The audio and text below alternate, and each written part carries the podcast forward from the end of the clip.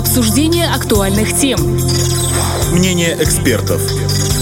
Интервью с политиками. В центре внимания. На Первом радио.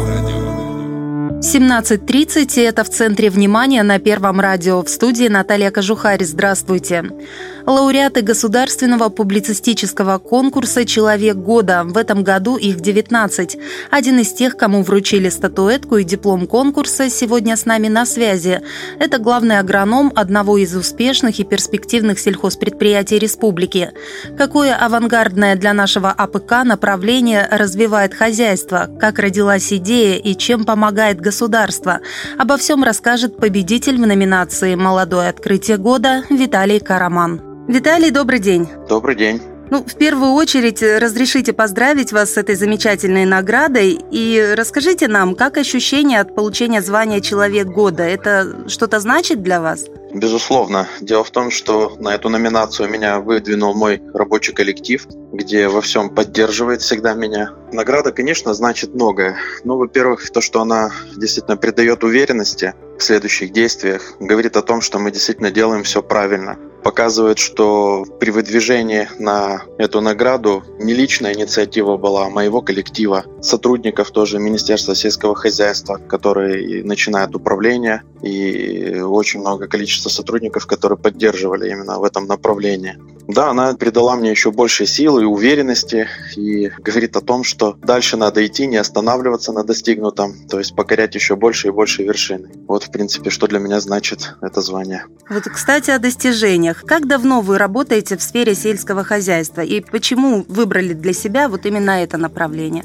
У меня есть еще образование, то есть предыдущее, которое, в принципе, мне тоже нравилось, учитель физической культуры и спорта. Но дело в том, что э, работал очень много в бизнесе и понял, что с моим компаньоном нам надо расширяться. И вот расширили сферу сельского хозяйства. И так как мы, в принципе, пытаемся углубиться и вникнуть в вопрос, то есть понимать, что мы делаем, поступил в аграрно-технический университет наш и получил первое образование, бакалавриат, вышел со специальностью агроном и уже начал себя пробовать именно вот в этой специальности. Здесь, в принципе, все понравилось мне, то есть ухаживать за растением, видеть, как оно проходит все этапы роста. Смотреть, что если ты влаживаешься на 100% и делаешь все правильно, получаешь солидные результаты. Поэтому, в принципе, работа, как говорится, меня охватила полностью с головой. И в процессе работы, вот с 2013 года я занимаю данную должность, подтягивает, ну, тоже огромное количество единомышленников, которые поддерживают в этом направлении, дают совет. Это очень важно, когда вокруг тебя собирается такой коллектив, который, в принципе, может дать еще такой мудрый совет, когда ты еще сам не владеешь всей информацией. Поэтому работа увлекательная, действительно увлекательная, интересная. Жалко, что только сезонная, что не круглый год. Многих пугает то, что сельское хозяйство это, можно сказать, самый трудоемкий бизнес. Если в каком-то вот, ну, торговом или даже вот какое-то производство дает отдачу, ну, буквально вот в течение года, то тут можно увидеть результат только через 2, 3, 5 лет. Вот вас это не отпугнуло? Мы пробовали себя в различных э, областях бизнеса, и мгновенная прибыль была, то есть прибыль была там, скажем, там месяц, полгода ты видел результат о вложенных деньгах, то здесь действительно очень большие риски. И вот еще раз повторюсь, что самое главное не навредить тому же самому растению, потому что цена ошибки – это сумасшедшие вложения. То есть загубил растение, все. То есть если это э, многолетнее насаждение, скажем, дерево, то обратно 5-6 лет. А если это, скажем, техническая культура, пшеница, подсолнечник, то, в принципе, ты потерял целый год. Поэтому всему надо относиться осторожно. А то, что вы задали вопрос, пугает, не пугает, ну, трудности есть везде. Просто если работать на перспективу, то есть э, ты понимаешь, что здесь ты хочешь пустить свои корни, здесь и дедушка мой, и бабушка, и прадедушка все в этой области родились и э, работали, и ты хочешь что-то оставить после себя, дать тот продукт, который очень полезен, ценен для нашего общества, то, конечно же, эти трудности все уходят на второй план. То есть земля это вложение долгосрочное. Естественно, да. Ну и тут тоже надо понимать, что э, если ты готов вырастить э, что-то и быстро продать, то это не получится. Здесь надо думать стратегически наперед и так далее. Ваша агрофирма выращивает новые для Приднестровья сорта ореха, миндаль и фундук. Почему вообще обратили внимание на орехоплодные и конкретно на эти направления? Дело в том, что очень много знакомых у меня в этой сфере трудится, и я наблюдал со стороны, как тяжело, к примеру, там сохранить ту же самую сливу, тот же самый персик, ягоду и так далее. Поэтому здесь его еще мало кто развивал, и приоритетом выбрали именно орехоплодные культуры. Сказать, чтобы для нас это какая-то новая для нашего региона была культура, то нет. У нас орехоплодные культуры выращивались, я еще так помню, где-то лет так 50 начались. То есть вот э, если брать Фуркан, там Каманич, э, очень много известных ореховодов, институт, то есть целые кафедры были по выращиванию данной культуры.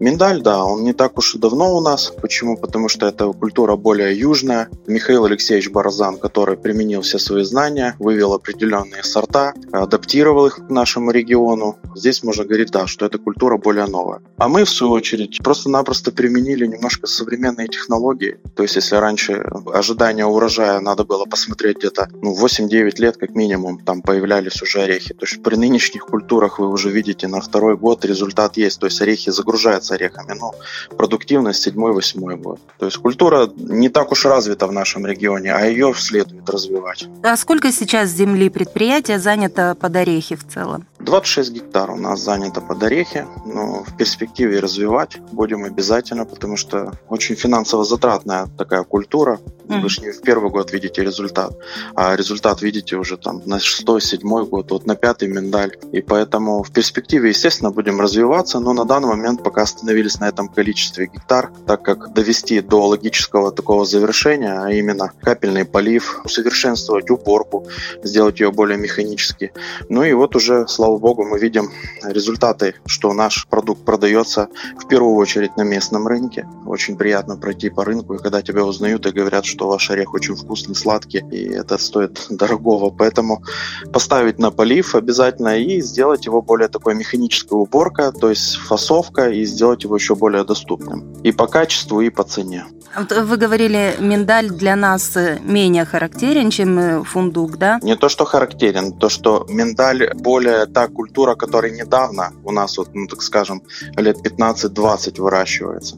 А орех у нас испокон веков выращивали. То есть Яр-гора там огромная. Если вот так вот говорить на Приднестровцах, ближе к то вот э, Бендеры, э, Гербовецкому лесу, я вот лично сам ходил своими ногами, все проходил, там есть целые ореховые рощи. Оно высаживалось, оно планировалось, то есть это развивалось в советское время. Вот что я имел в виду. Немножко приоритет в том плане, что мы видим, что есть более перспективные сорта, но они также не адаптированы в наших условиях. И вот уже на протяжении 6-7 лет мы доказываем и видим, что эта культура у нас растет, и растет неплохо. Вот для развития этих направлений предприятию нужна господдержка? И если да, то пользуетесь ли вы какими-то видами господдержки сейчас?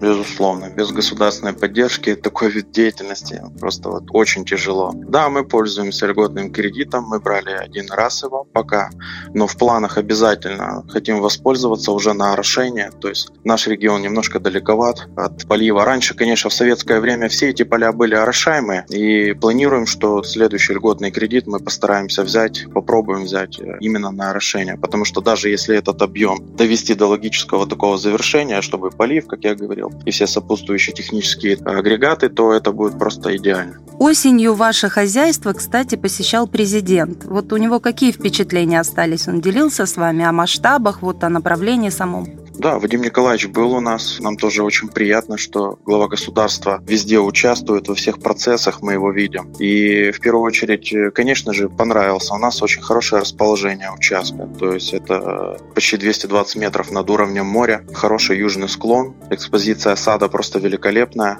И он увидел действительно тот порядок. На мой взгляд, Вадим Николаевичу понравился. Понравился именно тот настрой, что мы не хотим получить быструю выгоду. То, что мы влаживаемся в многолетние насаждения, то, что это остается у нас, пока мы и рассчитывали на местный рынок, остается для наших граждан, что это может быть в какой-то мере, если так правильно сказать, и импортозамещение, потому что миндаль до сих пор в Приднестровье завозился калифорнийский. Тут уже надо посчитать и по цене, и по качеству, и в принципе те препараты, которые мы применяем, по регламенту можно назвать, что это действительно экологически чистый продукт. У нас нет вокруг никакой тяжелой металлургии, никаких химзаводов, ничего. То есть продукт является очень полезным, экологически чистым. Мало того, что наш отечественный, так еще и полезный. Да, абсолютно верно. Ну вот насчет э, орехоплодных я поняла. Вы в перспективе думаете о расширении масштабов.